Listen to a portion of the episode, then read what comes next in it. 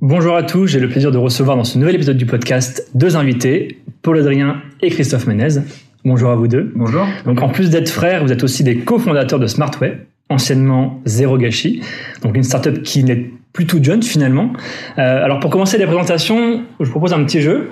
Euh, Christophe présente Paul Adrien et Paul Adrien présente euh, Christophe. Ok, bon bah je peux me lancer pour Paul Adrien. Donc euh, Paul Adrien, 31 ans, mon frère, mon CEO, euh, et voilà, euh, passionné de, de beaucoup de choses simples, la nature, l'environnement évidemment, et puis euh, et puis surtout la création et l'innovation.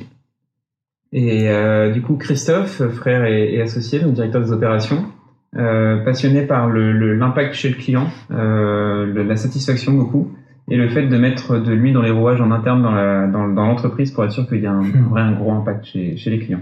Alors Smartway, c'est quoi l'histoire? Vous êtes né en 2010-2011 Alors 2011 et on a commencé à mettre les premières étapes euh, en place en 2012. Euh, L'idée c'était de trouver une manière de- d'aider les distributeurs à sauver les produits en fin de vie. Euh, parce que la grande distribution représente à peu près 14% du gaspillage alimentaire, donc c'est quand même quelque chose d'important. Euh, et euh, on sait que c'est un public qui à la fois a des, des, des enjeux environnementaux importants et c'est compté, c'est compté. Donc le gaspillage c'est de l'argent qui part à la poubelle. Et donc on s'est dit qu'en travaillant avec la grande distribution, on arriverait à mettre des choses en place pour réduire le gaspillage. Vous étiez assez pionnier finalement à l'époque. Vous étiez les premiers. C'est vrai qu'on parlait pas autant que ça du gaspillage qu'aujourd'hui. On était les, les, oui, je pense qu'on était les premiers. Euh, en tout cas, avoir une, une politique affichée d'aide de la grande distribution, parce que les distributeurs nous ont pas attendu pour essayer de réduire le gaspillage.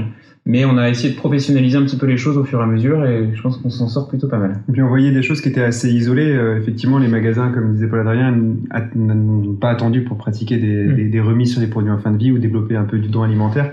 Dans tous les cas, le gaspillage alimentaire aujourd'hui, c'est euh, un coût euh, qu'ils doivent supporter. Et donc effectivement, quand on y est arrivé, alors au début, nous, on a approché ce secteur de la grande distribution aussi parce qu'on était consommateur et qu'on voyait des promotions qui étaient pratiquées, mais c'était pas forcément bien fait. C'était parfois des zones un peu euh, pas très qualitatives où les Mm. produits étaient rassemblés. Il y avait parfois des incohérences sur les promotions. C'était pas pratiqué dans tous les rayons de façon très homogène. Et du coup, on s'est dit qu'il y avait quelque chose à faire. Et pour être exact, on a commencé à rencontrer des premiers distributeurs. Au début, on parlait de gaspillage alimentaire, et puis petit à petit, on a parlé de casse, on a parlé de rotation, on a parlé d'assortiment. On a été regarder dans les chiffres ce que ça représentait, ce coût du gaspillage alimentaire. Et, euh, et c'est là où on est, euh, on s'est rendu compte de l'entièreté du problème, qui était un problème économique. Aujourd'hui, un magasin jette chaque année autant qu'il ne réalise de bénéfices. Donc finalement, euh, 1.5 de casse et 1.5 de résultats, c'est énorme. Mhm. C'est un deuxième enjeu qui est un enjeu de terrain. Euh, on le voit bien, les employés n'ont pas tout le temps les outils, n'ont pas tout le temps les, les, les- possibilités d'avoir les bons réflexes sur ce qu'il faut faire de ces produits en fin de vie. Euh, et euh, on le voit bien, un supermarché, un hypermarché, c'est euh, énormément de personnes qui doivent appliquer des process, donc, euh, donc beaucoup de pertes de temps euh, qui, étaient, qui étaient finalement là. Et puis un troisième enjeu qui est plus sur l'image, et effectivement en 2012 on ne parlait pas du sujet du gaspillage alimentaire, mais euh, nous dans notre tête et dans nos intuitions on se disait que, et, et- c'est assez naturel et- il faut pas, Mm. faut pas être très créatif pour, pour le savoir, mais c'était sûr que ça allait être un sujet, un sujet important dans, dans la tête de tous. Ouais. Et, et des premières, des premières phrases qui m'avaient choqué, c'était effectivement des, des employés qui me disaient, moi, ça me fait pas plaisir de jeter chaque jour Hmm. euh, la valeur de mon salaire à la poubelle. Et, Et euh, voilà. Comment ils vous ont vu arriver à l'époque? Alors vous êtes né à Brest, vous avez commencé le déploiement euh, dans la région de Brest. Comment ils vous ont vu arriver les magasins? Ils se sont dit on n'a pas besoin de vous? Bah, au début, quand on voit des gamins de 22 ans leur expliquer qu'on va réussir à réduire de 50% leur casse, ils se sont dit attendez les gars, ça fait euh, 60 ans qu'on est dans le business, on sait comment faire. Mm. Donc il y avait, il y avait ce- cette dichotomie entre euh, la volonté, le jeune âge euh, et en même temps cette innocence, et puis eux qui étaient déjà bien dans le métier, qui maîtrisaient leur métier. Et puis finalement, avec euh, un peu de recul, ils ont compris qu'ils faisaient déjà des choses, mais que ça pouvait être optimisé. Optimisé à plusieurs niveaux, en termes de productivité dans les équipes, en termes de sécurité des process, mais surtout en termes d'impact sur le, le PNL du, du magasin, sur le résultat euh, en fin de journée. Donc on a eu euh, des premières, euh, des premiers quick wins avec quelques magasins qui nous ont fait confiance, qui ont vu des résultats assez intéressants et, et pour certains très impressionnants, qui nous ont petit à petit ouvert d'autres portes en discutant avec leurs collègues. euh, ah tiens, regarde, euh, chez moi ils ont réussi à augmenter de 30 à 40% mon taux de revalorisation sur Mm. casse. Euh, Peut-être que toi tu aurais un intérêt et on a grossi petit à petit en prenant euh, une place d'expert finalement. Nous on ne travaille que avec la grande distribution. Mm. À la différence de, des uns et des autres, on est, on est expert là-dedans. On quand on rentre dans le magasin, on, peut directement connaître la case du magasin juste en le voyant, euh, parce qu'on est spécialisé là-dedans et qu'on qu'on travaille que là-dedans. Je dirais aussi, il y avait un autre volet qui était très intéressant. Donc nous, on a développé beaucoup les, euh, la grande distribution indépendante. Donc on a commencé chez Leclerc, Intermarché et Système U. aussi parce que euh, c'était des entrepreneurs qui avaient qui avaient ça dans l'âme et quand effectivement nous ont rencontrés au début, euh, je me rappelle de euh, l'ancien patron du centre Leclerc de Landerneau qui nous dit votre idée elle est lumineuse et je veux vraiment qu'elle se ressente dans mon dans mon magasin. Et effectivement c'est des entrepreneurs qui nous ont fait confiance qui nous ont presque pour certains donné les clés très tôt le matin pour essayer d'organiser la démarche. Donc voilà on a été voir des gens pragmatiques avec un discours qui était pragmatique et on a réussi à innover comme ça.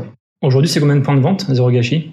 En Smartway 400 400 ouais. plutôt l'ouest de la France plutôt des indépendants? Non, je dirais qu'on a euh, alors plutôt des indépendants en France, tout à fait. Mm. Euh, à l'international, on est plutôt sur euh, des, des, groupements intégrés. Aujourd'hui, on travaille en France, en Espagne, en Belgique, au Portugal, en Roumanie, bientôt en Russie. et en France, on est plutôt sur les indépendants un peu partout en France. Forcément, quand on a démarré à Brest, on a quand même beaucoup de Bretons. Mm. Aujourd'hui, on a installé sur Nantes mais on a des commerciaux partout en France qui, qui, rayonnent du coup sur le territoire entier. Et c'est quoi C'est plutôt des hypermarchés, des supermarchés, des commerces de proximité? Vous touchez tout le monde? On a de tout. On a des, des magasins express, des intermarchés express, U express, donc de la, de la proxy, euh, et on va monter jusqu'à des, des, hyper euh, inter, U ou Leclerc. Donc euh, ça va de 400, 450 mètres carrés à du 11 000, 12 000 mètres carrés, de 4 millions d'euros de chiffre d'affaires à du 120, 130 à peu près. On s'adapte vraiment à tous les, sur tous les formats. Aujourd'hui, sur le marché de la, on va dire de la valorisation des invendus, on parle de dons, on parle de euh, d'optimisation en amont au niveau des commandes. Quels sont les différents leviers aujourd'hui que vous, vous, utilisez pour vos clients? En fait, le, nous on a tout rassemblé sous un ce qu'on appelle le Food Waste Management System. C'est euh, une plateforme logicielle qui répond à tous les besoins. Euh, le premier, c'est de détecter les produits en fin de vie, donc de s'assurer qu'on va leur offrir une opportunité mm. de sauver le, chacun des produits, plutôt que de les détecter une fois qu'il est périmé. Donc on le détecte en amont. Puis ensuite, on va offrir un service de, de décision. comment est-ce qu'on prend la meilleure décision possible pour sauver les produits? Comme tu le disais, il y a plusieurs filières de revalorisation. On va avoir la filière étiquetage, on va avoir la filière don, la filière box, par exemple avec Too Good To Go. c'est des décisions qui sont compliquées à prendre quand on a les pieds sur le carrelage et qu'on ne connaît pas la marge unitaire de tous les produits, est-ce que la soie elle passe aujourd'hui, quel temps il fait aujourd'hui, quel est mon taux de revente sur les yaourts à moins 30% et à moins 35%, enfin c'est des, des, choses très compliquées à prendre en, compte pour prendre une décision, donc on les aide là-dessus. Puis ensuite on a la partie étiquetage, on va fournir un, système qui permet d'imprimer des étiquettes remisées pour accélérer les ventes, avec le bon pourcentage de remise, et un système pour optimiser le don et toute la, la, la, la gestion du don. On a une IA, par exemple, une intelligence artificielle qui va savoir si un produit est donnable ou non donnable aux yeux de la loi sans avoir besoin de former tous les mois son personnel qui gère les reçus SERFA, euh, les signatures électroniques, et ainsi de suite. Donc on travaille sur tout ça et en amont, on fournit des données qualitatives à l'ensemble des responsables de rayon pour leur dire, bah tiens, ici c'est le flop vent de tes produits. On voit que toi à la boucherie, tu, euh, le mardi, tu casses souvent des merguez. Si tu les casses souvent le mardi, c'est que euh, vu que c'est 4-5 jours de date, tu les as reçus le vendredi précédent, c'était la commande du jeudi, donc vérifie tes coefficients de saisonnalité, de sécurité, pour s'assurer qu'on diminue la casse en amont. Si tu veux, nous, la, la, la North Star de la boîte, c'est d'arriver à optimiser le taux de revalorisation sur casse. La revalorisation, c'est ton chiffre d'affaires date courte, plus ton crédit d'impôt sur le don, mmh. plus le chiffre d'affaires que tu peux faire sur les box, par exemple, le tout divisé par ta casse.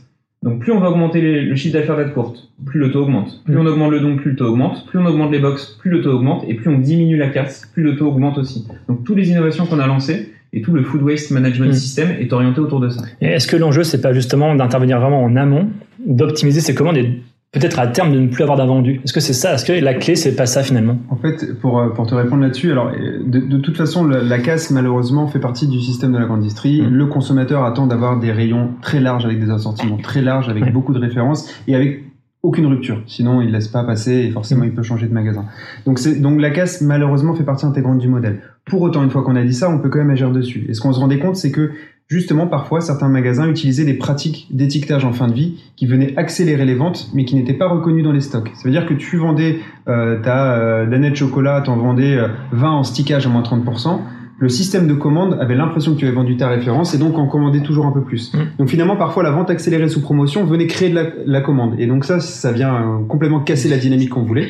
Et c'est pour ça que nous, dès le début, quand on a créé ce système d'étiquetage, alors ça remonte de ça il y a maintenant 7 ans, on a tout de suite eu la, la, notion d'intégrer les stocks pour faire en sorte que ces fameuses 20 d'années de chocolat qui vont être étiquetées vont sortir des stocks. Mm. On va leur attribuer un nouveau code barre, ce qui fait que quand ça va être vendu, la marge va être bien réimpactée dans le rayon yaourt, le produit va bien être suivi, mais pour autant, il ne va pas être commandé. Et donc, dès le début, ça veut dire que toutes tes actions anti-gaspi que tu vas faire, elles ne vont pas venir recréer de la commande. Et donc, on joue toujours sur ces deux tableaux pour la réaliser, c'est comment est-ce qu'on récupère le maximum de valeur sur ces produits, tout en étant certain que, le, moins de, le, casse peut demain euh, arriver. je, prends du recul sur le fait que ce que tu disais, Christophe, sur la rupture, c'est hyper important. C'est que le, rôle d'un distributeur, c'est d'offrir l'assortiment le plus large possible pour correspondre aux besoins de tous les consommateurs et qu'il soit toujours présent en rayon. Euh, quand on va avoir un point de rupture, c'est 1,4% de chiffre d'affaires en moins. Donc on a toujours intérêt à avoir les rayons pleins. Ce qui fait que les objectifs que les centrales poussent au niveau local magasin, c'est par exemple un point de casse en crèmerie. Si jamais tu es à 1.2, il faut que tu descendes. Si jamais tu es à 0.8, il faut que tu remontes. Hmm. Donc c'est vraiment une notion très très très importante et très fine à gérer au quotidien. Et nous, les solutions qu'on apporte viennent justement aider à réguler les commandes pour s'assurer qu'on arrive sur le target de l'enseigne pour être sûr qu'on soit au bon, au bon niveau. Vous qui êtes un peu pionnier finalement dans, dans l'anti-gaspi, vous avez dû voir sur les dix dernières années une évolution culturelle au niveau des magasins. On est passé finalement de magasins qui avaient honte, cachaient leurs invendus, à aujourd'hui à des magasins qui sont fiers de l'afficher sur, sur les réseaux sociaux, même dans leur communication, comme vous le disiez. Quels ont été les jalons importants selon vous euh, ces dix dernières années? Alors déjà, je pense que ça a été de rendre le caractère de noblesse à finalement cet achat anti-gaspi, mmh. c'est de se dire que c'est pas un achat qui était connoté achat du pauvre auparavant, euh, c'est un achat qui est citoyen et qui est, et qui est euh, au niveau environnemental qui est intéressant. Et donc, je dirais que notre premier rôle entre 2012 et 2015, ça a été euh, de développer cette image-là sur, cette, sur cet achat anti-gaspi. Et aujourd'hui, enfin, on va en parler un peu plus tard dans, dans, le podcast, on a lancé une étude sur le rapport mmh. que les Français ont au gaspillage. Et aujourd'hui, clairement, ils sont unanimes. Donc, 85% des Français disent préférencier un magasin qui affiche une politique anti-gaspi à un magasin qui n'en affiche pas. Donc on voit que finalement c'est une attente conso qui est très mm. importante et le distributeur encore une fois il est très pragmatique, c'est-à-dire que si son consommateur le réclame, forcément il s'y adapte et il y va et de toute façon c'est un sujet qui est que positif, personne n'a envie de gaspiller pour gaspiller. Et là, là, on parle beaucoup du volet image qui est très très important aux yeux des Français, euh, mais on parle aussi souvent de l'enjeu économique derrière. Euh, moi, je me souviens quand on a démarré, à, je dirais quand on a démarché vraiment les magasins en 2014-2015, les magasins faisaient soit de l'étiquetage date courte, soit du don. Mais ils faisaient pas les deux. Culturellement, c'était euh, l'un ou l'autre. Sauf que tu ne vas pas pouvoir tout donner parce qu'il y a des produits qui sont interdits au don. Les pâtisseries à base de crème, euh, la viande hachée, euh, l'alcool par exemple. Et ceux qui faisaient que de l'étiquetage n'arrivent pas à tout à vendre. Ou alors tu forces un moins 80% de remise, mais c'est une hérésie économique qui fait qu'à la fin de la journée, tu as perdu plus d'argent que tu n'en as gagné. L'intérêt aujourd'hui, c'est d'arriver à avoir la multifilière et les, distributeurs ont compris ça. C'est qu'aujourd'hui, il y, y a peu de magasins ils ne font que de l'étiquetage ou que du don. Il y en a quasiment plus qui ne font rien, déjà, ce qui est quand même très très positif.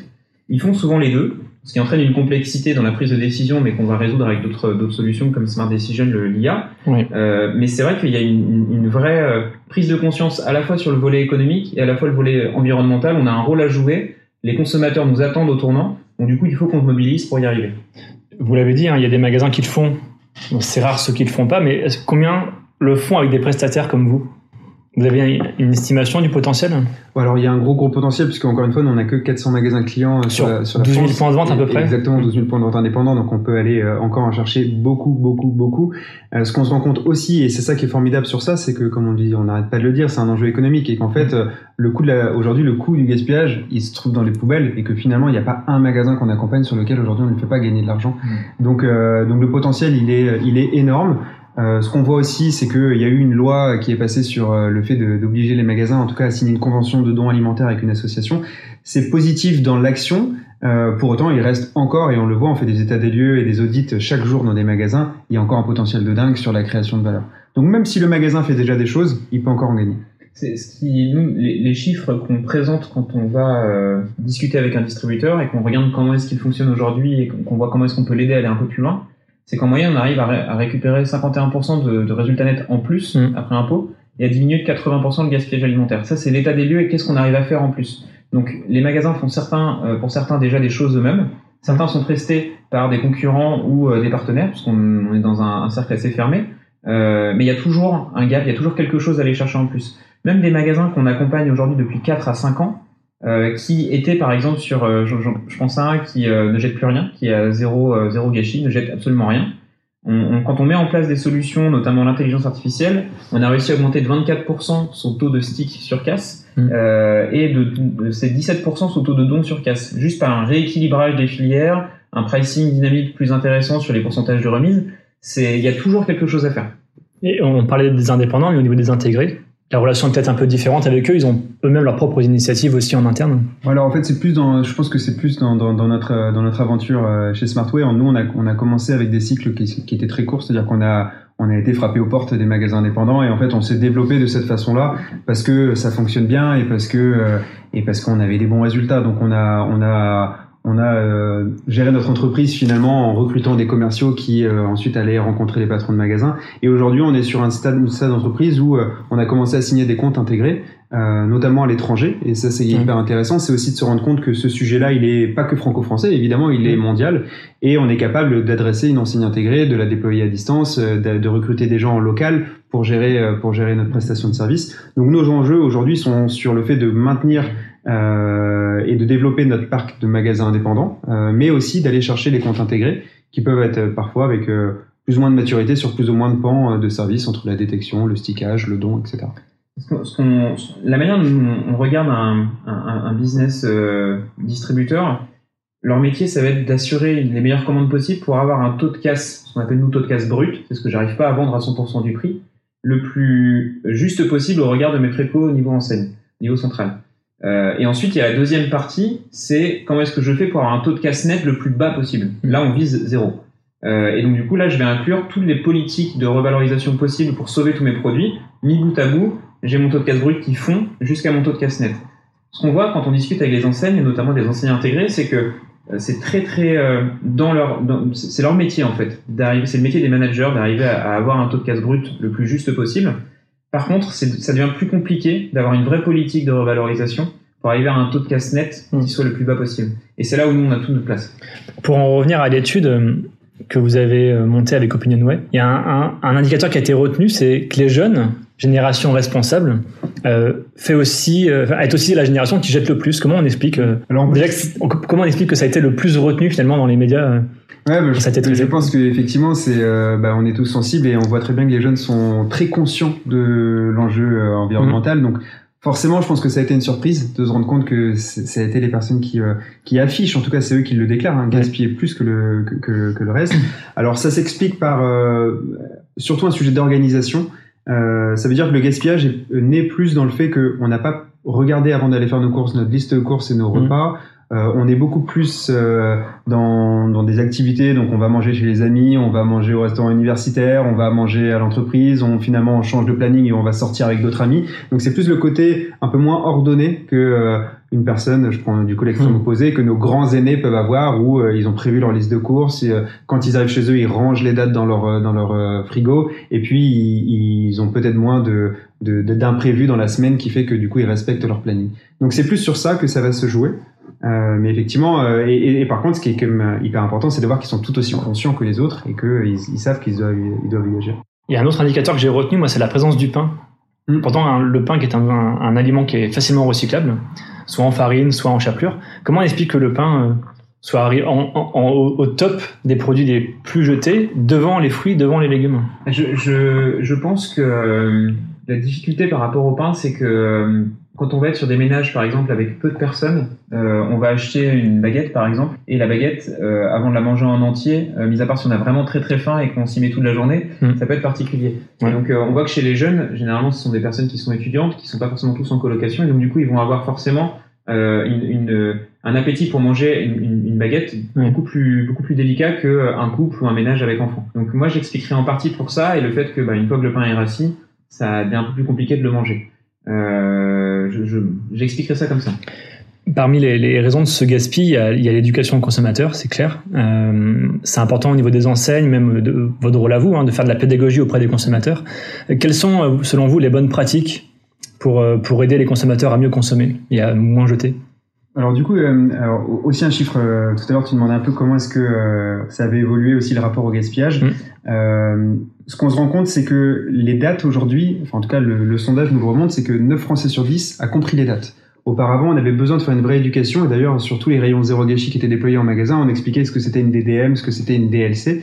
Aujourd'hui, 9 Français sur 10 nous disent avoir bien compris ces dates-là, et, et, et, donc ça, Elle tend à évoluer ces dates, hein, non? Oui, elles tendent à évoluer, et, en tout cas, je pense que les, enfin, c'est ce que normalement les Français, c'est ils ont compris qu'une DDM peut être consommée euh, après sa date, que la DLC en revanche préserve des risques. Donc mm. ça, c'est comme un premier pilier intéressant. Deuxième chose, et ce qu'on voit, et c'est finalement, on en revient à ce qu'on disait tout à l'heure, c'est un peu le bon sens pragmatique, c'est je prévois ma liste de courses, je cuisine en, en, en moins de quantité, je congèle s'il faut congeler, et je range mes dates dans mon frigo et je fais attention à ça. C'est ces quatre actions qui sont extrêmement basiques, mais finalement euh, qui, euh, voilà, qui permettent de d'agir. Et je rajouterais une, mais qui n'était pas dans l'étude, c'est ne pas faire les courses le ventre plein. le ventre vide. Le ventre vide. C'est toujours, c'est toujours plus, plus délicat, on achète toujours un peu plus quand on est consommateur. Quel est l'indicateur, vous, que vous avez retenu le plus, enfin, le plus pertinent selon vous? Pour moi, c'est que, il y, en a, y en a plusieurs. Si je devais en, retenir un seul, euh, je dirais qu'il y a, c'est qu'il y a 32% des Français qui sont prêts à acheter un produit en fin de vie à la condition qu'on mmh. fasse une remise. Euh, mmh. C'est quand même très très fort. C'est-à-dire, on a conscience du, de l'enjeu du gaspillage alimentaire. On souhaite que les enseignes euh, se mouillent avec nous, fassent un pas vers nous, et nous on est prêts à lutter contre le gaspillage alimentaire. Pour moi, c'est le plus important.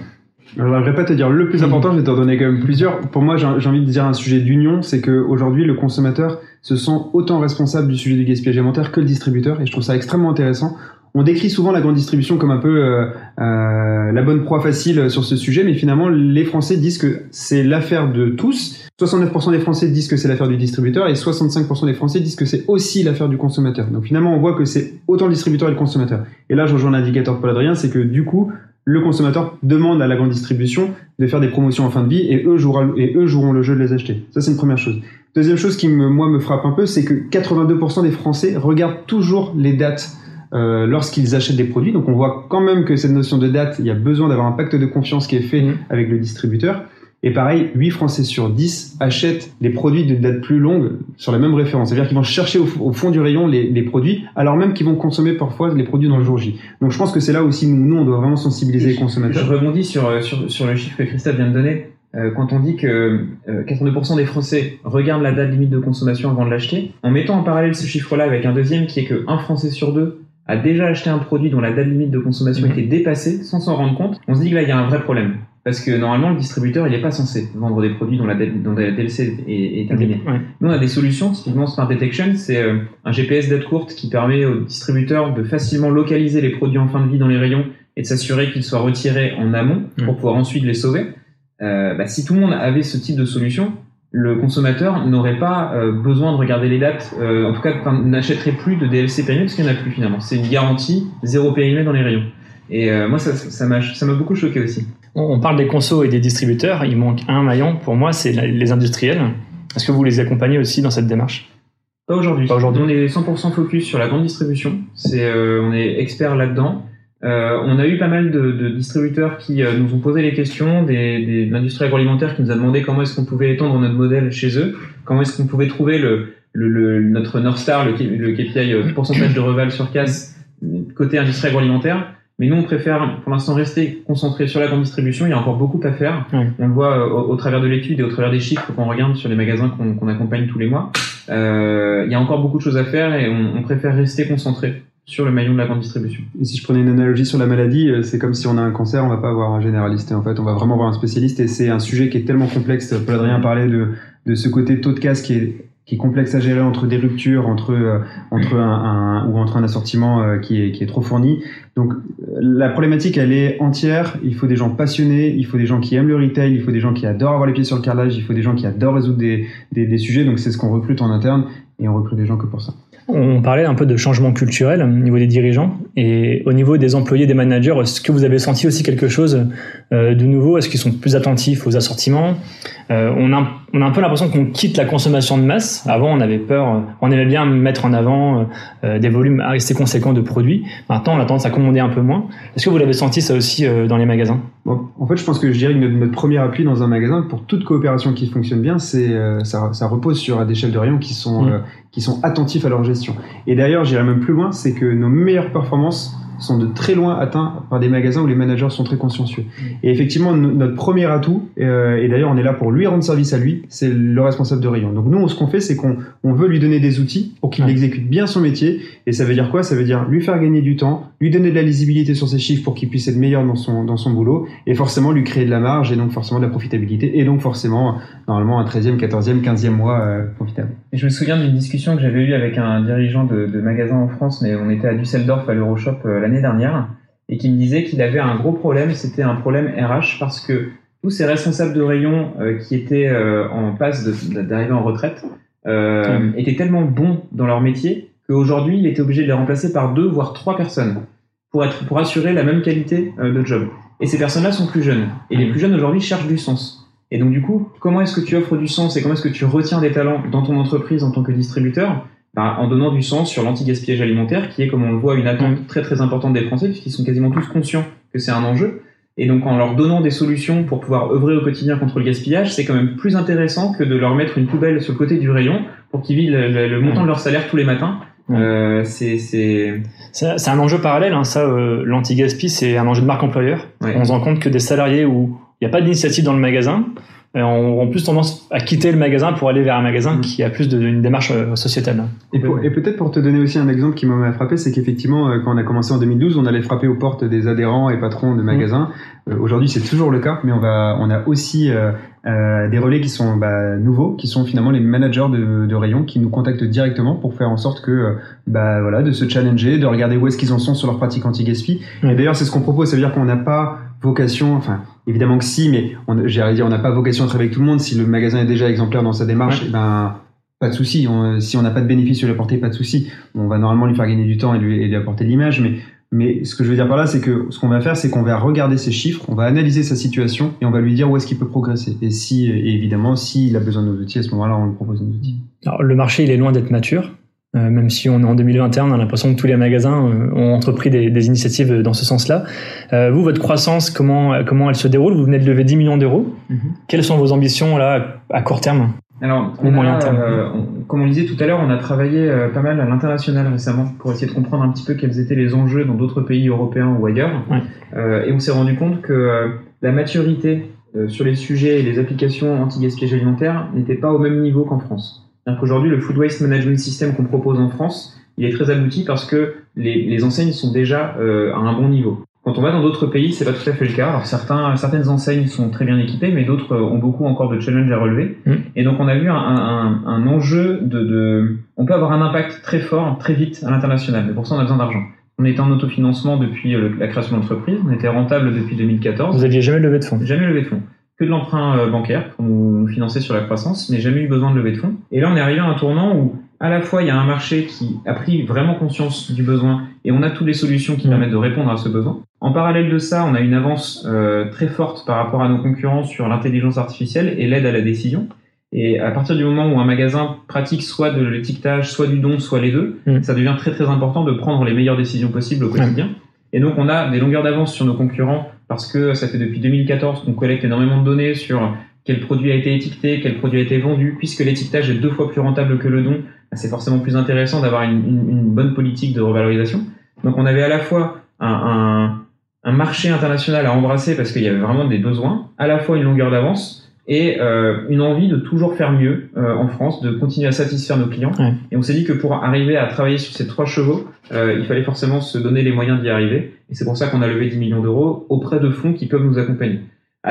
Au-delà de la taille du chèque, c'était vraiment un fit humain, des gens qui nous apportaient des compétences qui nous permettraient de relever les enjeux vers lesquels on allait arriver on a Supernova qui est vraiment sur la deep tech, qui est euh, une, c'est une spin-off du CEA, donc ils ont 14 000 chercheurs en mathématiques appliquées derrière. C'est le plus gros fonds deep tech en France. Donc eux nous aident énormément sur la partie intelligence artificielle. Et on a d'autres d'autres fonds qui sont plutôt sur euh, la notion d'internationalisation, euh, de croître rapidement sans se perdre en vol. Mm. des partenaires bancaires également qui nous ont suivis.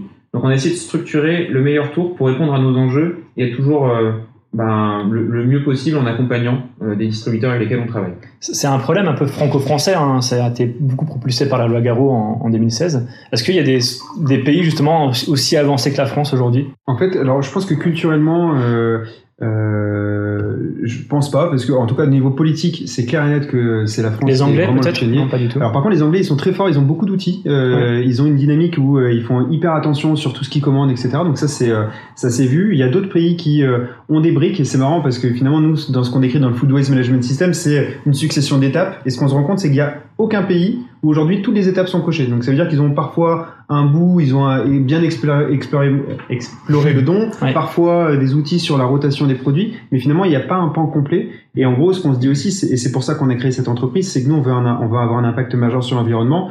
Et ce qu'on se dit, c'est que à un moment le gaspillage il est présent dans des dizaines de milliers de magasins et chaque jour c'est ce qui se passe. Donc ce qu'on veut, c'est agir le plus vite possible en répondant le plus de façon de façon globale avec des outils qui permettent d'automatiser un certain nombre de flux et d'apporter de d'apporter de l'intelligence directement dans les mains des, des, des employés de magasins. Je permets de rebondir sur le, sur le côté législatif. On a vu des pays, par exemple, qui ont voté des lois euh, pour euh, empêcher les magasins de jeter ou euh, un peu des copier-coller sur ce qu'on a fait en France pour obliger les magasins à donner. Et qui sont revenus en arrière quelques mois plus tard parce qu'ils n'avaient pas les outils et la, la maturité nécessaire pour pouvoir suivre la loi. Donc on voit que les, les côtés législatifs, et c'est d'ailleurs une des ambitions de l'ONU, c'est de réduire le gaspillage alimentaire. Euh, tout le monde veut avancer dans cette direction-là. Certains légifèrent euh, pour arriver à, à avancer davantage et, et, et, mobiliser plus de force pour que ça avance plus vite. Mais en même temps, ils sont revenus en arrière parce qu'il n'y avait pas les outils nécessaires. Il n'y a pas l'accompagnement, il n'y a pas ce qu'il faut sur le terrain pour pouvoir avancer. Et c'est là où on se dit, il y a tout à jouer. C'est, on sait qu'on a de l'impact, on sait qu'on est bon. Le premier pays euh, européen dans lequel on s'est lancé euh, auprès d'une enseigne, euh, ils nous ont partagé leurs objectifs annuels. On a réussi à les pulvériser en un mois et demi. C'était, euh, c'était juste, ils y croyaient même pas. Quoi. Ils ont gagné des prix en interne dans, les, dans l'enseigne. Enfin, c'était euh, quelque chose d'incroyable. Et, et pour nous, c'était, euh, c'est ce qu'on a toujours fait en fait en France. Donc quand on voit ça et quand on voit le succès qu'on peut avoir et l'impact qu'on peut avoir à la fois sur le compte de résultats et à la fois dans les poubelles, on se dit qu'il faut juste foncer et continuer à, à grandir. Mais sur, sur l'échelle des, des consommateurs qui jettent le plus, le français, il est situé à quel niveau? Par rapport à, Par rapport à- aux autres pays européens? C'est une bonne question. Ouais, je pense que moi, je saurais pas répondre. Moi non plus. Je vais dire des bêtises. Non, mais il me semblait que le français gaspillait peu aussi, justement, parce qu'il y avait euh, une culture aussi, aussi Ouais. ces dix dernières années qui, qui poussait à, à moins jeter. Mais Je crois que c'est les anglo-saxons qui gaspillent le plus au niveau du, de la- chaîne de la, du, du consommateur. Euh, les Français, j'avoue que je ne saurais pas dire. je crois que les Chinois et les Américains sont les plus gaspilleurs aussi. Ah ouais Mais il y a une culture politique aussi, euh, Mhm. plus de consommation de masse. ouais. Un, un mot peut-être sur l'entrepreneuriat. Mhm. Si vous aviez un message euh, à, donner à quelqu'un qui veut se lancer, parce que vous avez, euh, vous, êtes, vous commencé très jeune. Alors déjà, je pense que la jeunesse a été. euh, si on pouvait mettre une valeur naïveté, je pense que ça aurait été bien. Ça veut dire que nous, en fait, on s'est pas posé de questions, on y est allé. Alors, euh, on avait déjà eu envie d'entreprendre sur sur différents sujets, mais on l'a pas fait parce que ça a manqué de sens. Donc, je pense qu'à partir du moment où il y a une idée qui a du sens pour la personne, qu'elle y aille sans se poser de questions. Dans tous les cas, au pire, ça lui coûtera quelques mois de sa vie euh, où elle aura tenté des choses, mais elle apprendra C'est énormément. la meilleure école. C'est la meilleure école du monde.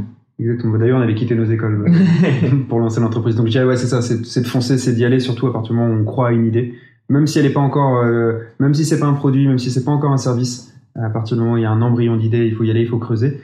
Et je pense que le deuxième conseil que moi je pourrais donner, ça serait euh, euh, de ne pas cacher son idée, de ne pas euh, la garder pour soi, mais plutôt au contraire d'aller tout de suite rencontrer, euh, d'aller rencontrer des, des, des potentiels clients et puis même d'en parler à tout le monde parce que finalement c'est là où on se rend compte que bah, c'est là où on prend du feedback et, et on améliore.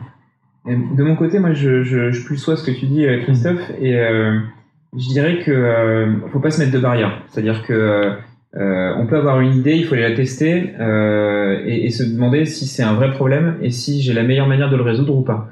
Et ensuite, la, la corollaire de ça, c'est de se dire comment est-ce que j'itère le plus vite possible pour réussir à atteindre la valeur ajoutée qui est attendue par le marché? Oui.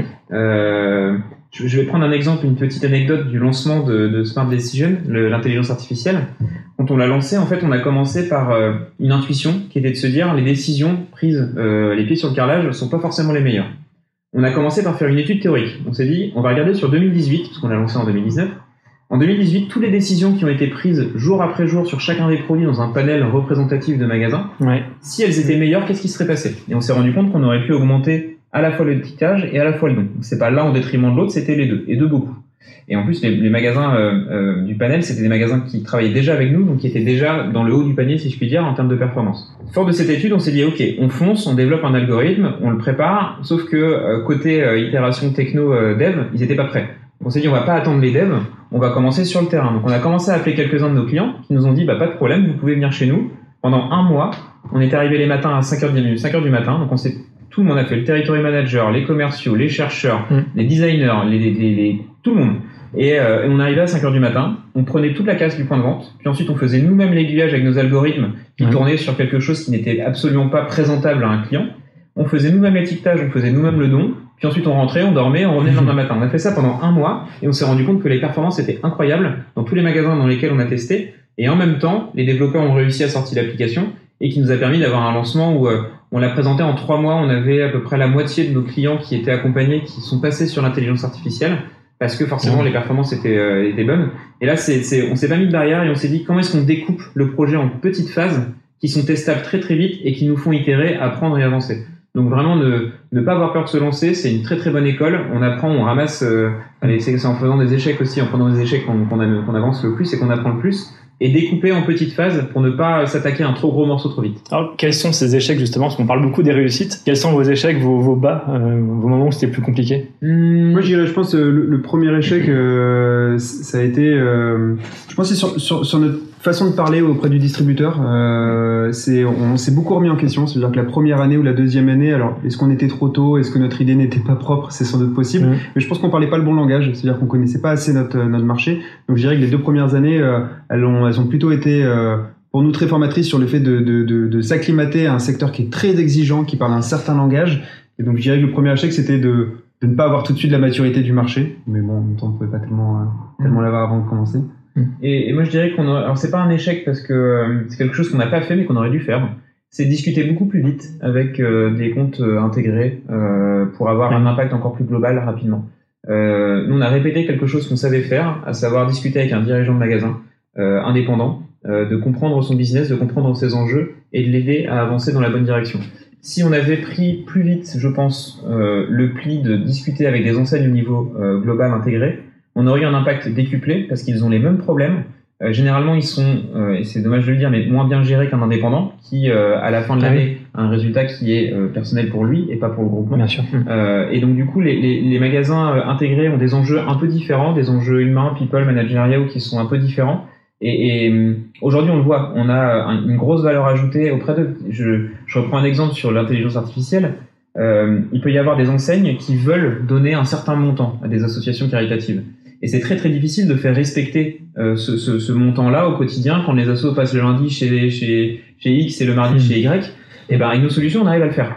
Mais du coup, si on avait pris de l'avance et qu'on avait commencé à discuter avec eux, les enjeux qu'ils ont, qui sont un peu différents des indépendants, mais finalement, il y a beaucoup de, de, de recoupage, on aurait pu les adresser plus tôt. Un mot de la fin, qu'est-ce qu'on peut vous souhaiter euh, pour les cinq prochaines années? Beaucoup d'impact. Oui, beaucoup d'impact. Et puis je pense, encore une fois, on a 400 magasins clients. Nous, on vise 4000 magasins clients euh, dans, dans, quelques années. Donc évidemment, c'est euh, ce qu'on peut nous souhaiter, c'est de rencontrer le maximum de distributeurs. peu importe l'issue d'ailleurs de ces échanges, mais ça va être très mm. intéressant pour nous de continuer à, à, massifier ces points de contact et essayer de voir comment est-ce qu'on peut aider le paysage du retail en France et ailleurs. Et donc voilà, bah, c'est de réussir, c'est de réussir tout ça et d'attirer, je pense, des, des, talents. On a chez Smartway, c'est vraiment une aventure humaine avant tout. C'est-à-dire que l'humain est, est, présent dans toutes tout, toutes les, les, valeurs de l'entreprise. Et du coup, euh, c'est d'arriver à, à, trouver des personnes qui veulent vivre la même aventure, avec la même passion pour l'anti-gaspillage et la grande distribution, et d'arriver à, à, trouver ces talents-là qui nous rejoignent euh, et qu'ils arrivent à apporter leur pierre à l'édifice dans l'aventure. Euh, on recrute beaucoup en ce moment euh, sur tout type de poste. Et c'est vrai que c'est vraiment une, une, notion très importante, l'adéquation aux valeurs. Et on, dira toujours non à quelqu'un qui est euh, pas dans les valeurs mais euh, ultra compétent. Euh, on dira oui à des personnes qui sont dans les valeurs et qui ont peut-être un peu moins de compétences pour les accompagner. Et si on trouve les deux, c'est encore mieux. Merci beaucoup Paul Adrien, merci beaucoup Christophe. Merci à toi. C'est très intéressant. À bientôt. À bientôt.